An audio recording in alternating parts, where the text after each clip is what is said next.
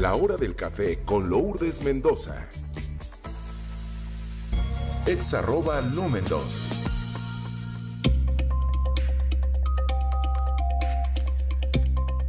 El café está servido y aquí está Lourdes Mendoza. Lulú, buenos días, ¿cómo estás? Muy bien, y tú aquí congelándonos, ¿no? ¿Qué tal el frío? Pero que no es el frío que se siente. Exacto. Pero este frío no se siente ni en el Senado ni en el Congreso de la Ciudad de México.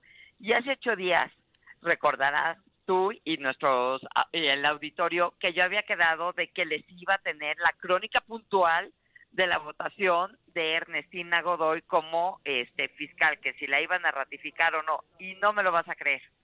Incumplieron la ley, sí, Morena y sus aliados incumplieron una vez más la ley. Y entonces déjenme ponerlos Pues es que no tienen los votos, Lulú. Entonces están pues arrastrando los pies, ¿no? Pues exactamente, o sea, por primera vez mm. vemos que lo, la oposición no tiene los votos, ha estado firme y aunque todo el mundo decía que el PRI se iba a doblar, el PRI no se dobló, a pesar del berrinchazo que se aventó en su momento Rubalcaba, que lo platicamos la semana pasada, pues no pasó. Pero a ver, déjenme ponerlos en contexto. El día primero, el, el día 21, perdón, el 21 de noviembre compareció Ernestina en Zoom ¿Por qué en Zoom? Pues porque así lo decidió Morena y sus aliados.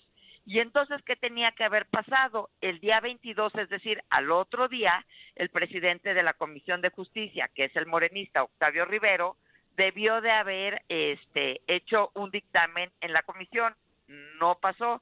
Y lo que sucedía con ese dictamen es que en ese momento se ponían a trabajar y el 28, es decir, este, el día de ayer, se hubiera podido votar había este se debía de haber convocado al pleno y que todo el mundo votara. Y como tú bien dices, no tienen los votos, es decir, el PAN completito ya dijo que no va a votar, así lo hizo también el PRI, hay este Polimnia también que es del PRD dijo que no iba a votar, de hecho Polimnia como diputada fue la primera en salir a decir, yo voy a votar en contra de la ratificación de Ernestina y hay dos diputados del DMC que también desde el principio salieron a decir nosotros no vamos. Entonces, como bien dices tú, con esto no va. Ahora, el problema es que sigue Pascal.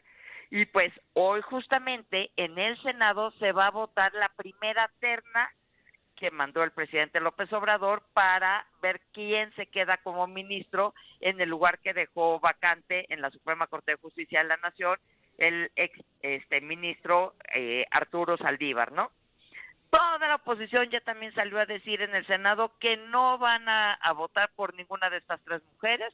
El presidente del Senado ya también salió a decir que es morenista, salió a decir, oye, no, pues sí lo veo difícil, yo creo que ninguna de estas tres va a pasar este la votación.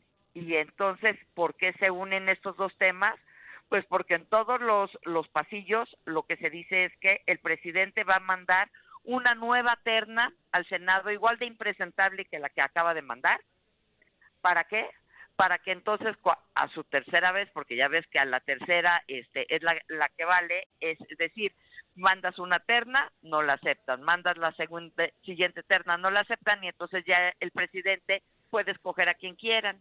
Y ahí es donde dicen que Ernestina pudiera saltar de ser una fiscal que no fue reelegida a pasar a ser ministra de la Corte. Imagínate nada más. Sí, es una, es una posibilidad porque, bueno, ya la oposición sabrá su juego, nosotros simplemente somos periodistas, pero sabrán su juego si, si aceptan a la que ellos consideren, porque hacen falta los votos opositores, la menos peor de las opciones, o van a abrir la puerta para que el presidente designe a alguien que podría ser Ernestina Godoy como ministra de la Corte. Ernestina Godoy, hay que decirlo, es una de las gentes muy cercanas del presidente Andrés Manuel López Obrador. Ernestina Godoy es de es del equipo de, de inicio del presidente, ¿no? De y entonces por eso la quiere tanto y siempre ha dicho que es una muy buena abogada y que ella lo que pasa es que la oposición no lo quiere, no la quiere porque eso ha hecho bien su chamba. Y ahí sí, pues documentado le podemos decir al presidente López Obrador que no, que no es el caso de Ernestina, que Ernestina no solo ha espiado a opositores, ha inventado delitos y que no lo dice uno como periodista, sino que lo dijeron directamente los ministros de la Suprema Corte de Justicia con el caso de Alejandra Cuevas, ¿te acuerdas? En ese momento que era este el tema familiar de la familia del todavía fiscal Gertz Manero. Entonces yo creo que las cosas están muy calientes, pero lo que es un hecho es que todo parece indicar que, como tú bien dices, pues ya la oposición sabrá, por lo menos el frente, ¿no? ¿Qué, qué hacer? Porque por primera vez no sé si tuviste la oportunidad de ver cuando fueron las tres este, propuestas de la terna que acaba de mandar el presidente López Obrador, las tres dijeron somos abiertamente morenistas. Y esto en qué es escandaloso, que por lo menos antes se guardaban medianamente las formas, ¿no? Pero ahorita sí las tres cuando comparecieron... Nos decía Leti Robles de la Rosa que, que nunca, eh, que ella ha cubierto el Senado muchísimos años, nunca eh, un aspirante, un aspirante a, a, ser ministro o ministra de la Corte se había expresado de esa manera.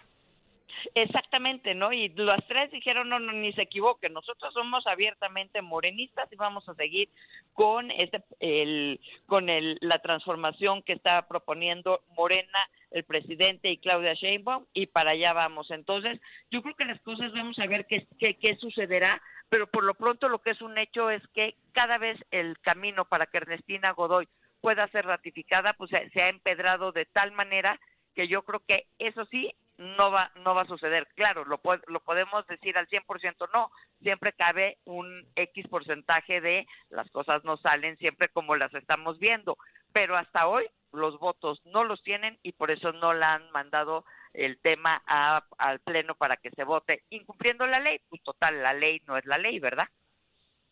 a ver si la próxima semana ya podemos eh, comentar eh, algo eh, que haya ocurrido en firme al respecto. Lulú, muchas gracias. Al contrario, que tengan muy buen día y tápense, no se me vayan a enfermar. es correcto. Gracias, Lourdes Mendoza, todos los miércoles aquí con su café en la primera edición.